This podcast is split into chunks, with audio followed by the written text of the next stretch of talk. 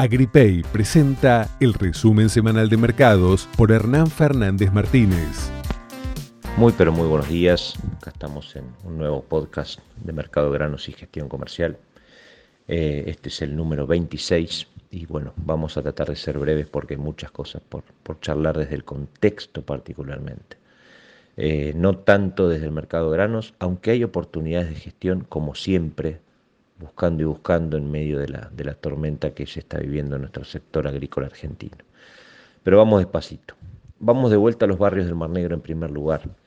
En la situación actual, donde la escalada de violencia y de sanciones y demás cruzadas eh, está lejos de ser terminada, lejos de concluir, queremos marcar un par de cosas concretas.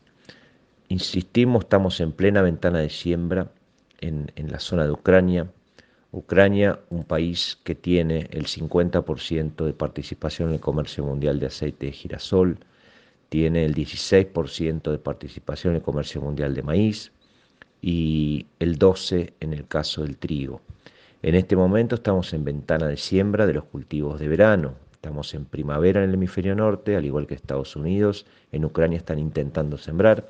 Claramente no están dadas las condiciones mejores para sembrar. Imagínense recorriendo las rutas con una camioneta y un tanque de gasoil atrás y pasan los tanques por delante y, los misiles y todo lo que ustedes se imaginen, particularmente en el sur de Ucrania y particularmente en el corredor desde Crimea hacia el este, pasando por Mariupol, que ya está destruido ese puerto, y yendo hacia, hacia los oblas de Donetsk y Lugansk. En todo ese barrio, donde es muy particularmente incidente esos, esas provincias en, la siembra de girasol, claramente está complicado y hay un primer interrogante arriba de la mesa que insistimos es cuánto va a terminar sembrando Ucrania y cuánto va a terminar produciendo Ucrania, con muy particular incidencia en la producción de aceite de girasol.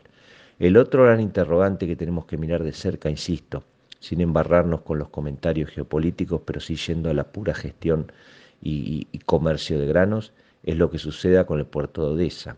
Al momento y por ahora las instalaciones parecen no haber sido tocadas, quizás sea la intención de Rusia no tocarlas, pero en cualquier caso lo tenemos que mirar de cerca, ya que desde ese complejo portuario salen más del 90% de los embarques desde Ucrania hacia Occidente y hacia el mundo.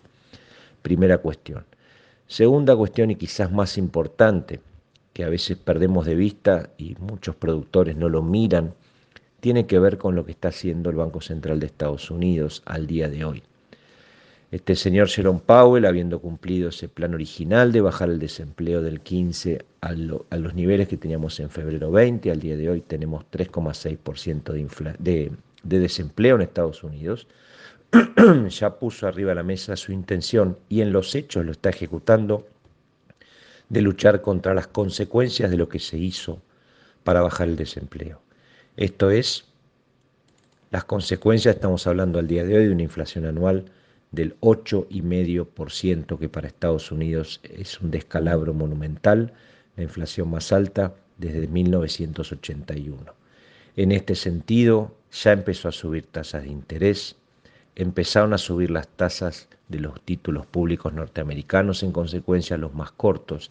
La curva de tasas de los bonos del Tesoro americano se ha invertido y todo esto es eh, causa de una esperable recesión en Estados Unidos, simplemente por una intención explícita del presidente del Banco Central de reducir la temperatura de esa economía norteamericana que está navegando casi al 9% anual de inflación y eso para ellos es un problema grave a solucionar. La consecuencia de todo esto que estamos describiendo es que el dólar en Estados, en el mundo, perdón, a partir de esto, se está apreciando y ya estamos en relación a las monedas fuertes del mundo, visto a través del dólar index, recuerde que te compara el dólar contra el franco suizo, la corona sueca, la libra esterlina, el euro y el yen en diferentes porciones en esta canasta de monedas. Eh, ya estamos en niveles de abril 20, esto es previo a la pandemia. Tuvimos durante el 2020 una enorme devaluación del dólar y se está apreciando muy fuertemente y como ustedes saben, esto es incidencia negativa sobre el precio de los activos financieros en general y de los granos en particular si hablamos del mundo financiero. Entendiendo ese viento de frente desde el mundo, que no podemos dejar de observarlo y cuantificarlo, vengamos a nuestro querido país, donde lamentablemente también digo, el descalabro macroeconómico es monumental y si quieren en términos de números, saben que no nos gusta sentarnos en la mesa de café, estamos en una situación muy parecida al 74 en la previa del Rodrigazo. ¿A qué nos referimos con esto? Al día de hoy, la inflación conocida ayer, si la anualizamos, la del 6,7, estamos hablando de un 118% de inflación y el Banco Central yendo por detrás, corriendo por detrás, intentando anclar expectativas. Ya ha subido desde diciembre 21 cuatro veces la tasa de interés de referencia, lo ha hecho de vuelta ayer, llevándola al 47%, y el dólar mayorista viene subiendo también en línea con lo que se firmó con el fondo, viene elevando su, su, su, ritmo de suba al día de hoy en el 60% anualizado. Por todo este descalabro macroeconómico es que yendo a, la situación actual, e insisto, no por engancharnos demasiado con esto, pero sí por para cuantificar la situación de precios que tenemos a mano en Argentina, que sigue significando una enorme oportunidad para atar cabos en esta marejada en la que va navegando la economía argentina, atar cabos desde el negocio agrícola. Pero para terminar de definir esto, al día de hoy tenemos una distorsión enorme todavía de precios relativos, una brecha enorme aunque se está achicando por supuesto por aceleración del dólar mayorista, combustibles aún congelados, tarifas de servicios públicos congeladas, 1.700 precios congelados, importaciones cerradas, emisión a toda máquina y aún así ya estamos navegando a un, más de 100% de inflación anualizada, que es el dato de marzo. Y si todavía no se ha hecho ningún deber de los que nos pide el Fondo Monetario y a lo que nos hemos comprometido, que esto es eliminar distorsiones de precios relativos, reducir la brecha cero, descongelar combustibles, descongelar tarifas, descongelar precios, abrir importaciones y reducir la emisión. Si se hicieran esos deberes, dejando de lado que nos guste o no, para normalizar nuestros datos macroeconómicos, eh, claramente la situación sería aún peor. ¿A dónde va a terminar esto? No lo sabemos, pero en la foto actual el descalabro es monumental y los precios de nuestros granos nos están dando una enorme mano y piden ser tomados. Por supuesto que, como decimos siempre, prefiero granos ociosos que pesos ociosos luego de haber hecho los deberes. ¿Cuáles son los deberes?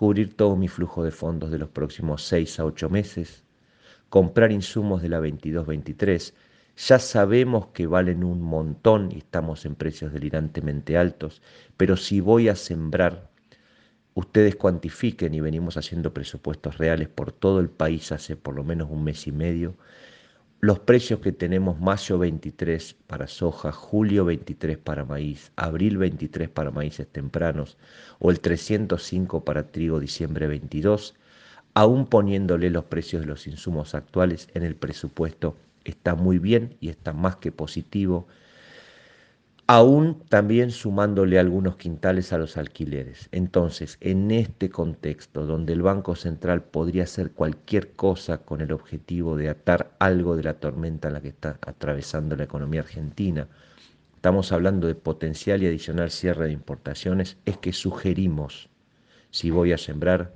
compro insumos y para pagar esos insumos, si es que le cuelgo esa deuda a los cultivos que voy a sembrar, vendo forward para seguir atando cabos. Compro y vendo en consecuencia, atando esa deuda con mis ventas en precios que siguen estando muy bien para la 22-23.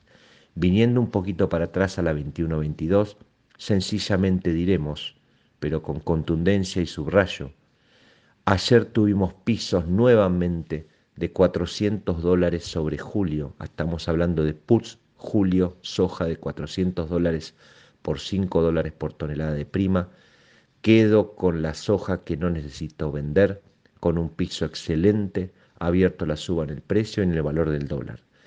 Analogía para maíz. Aunque somos más vendedores de maíz que de soja para pagar cuentas, misma analogía. 2.20 put julio pagando 5 dólares para todo el maíz que no necesito y no voy a vender, una vez que hice los deberes originales que planteamos recién, también piden ser tomados. Y son tiempos finalmente de tratar de comprar todos los insumos a tasa en pesos. Siempre comparen la evolución del dólar mayorista con la tasa en pesos. Todavía hoy tomable, tomémosla también. En términos de, insisto, empresas agrícolas actuales en este descalabro monumental, seguimos teniendo una oportunidad de precios que piden ser tomados o cubiertos de alguna manera para la mercadería que no voy a vender. No mucho más por hoy, traté de ser breve, pero a veces la realidad te lo impide. Tengan un muy buen descanso en esta Semana Santa y muy felices Pascuas. El resumen semanal de mercados fue presentado por AgriPay.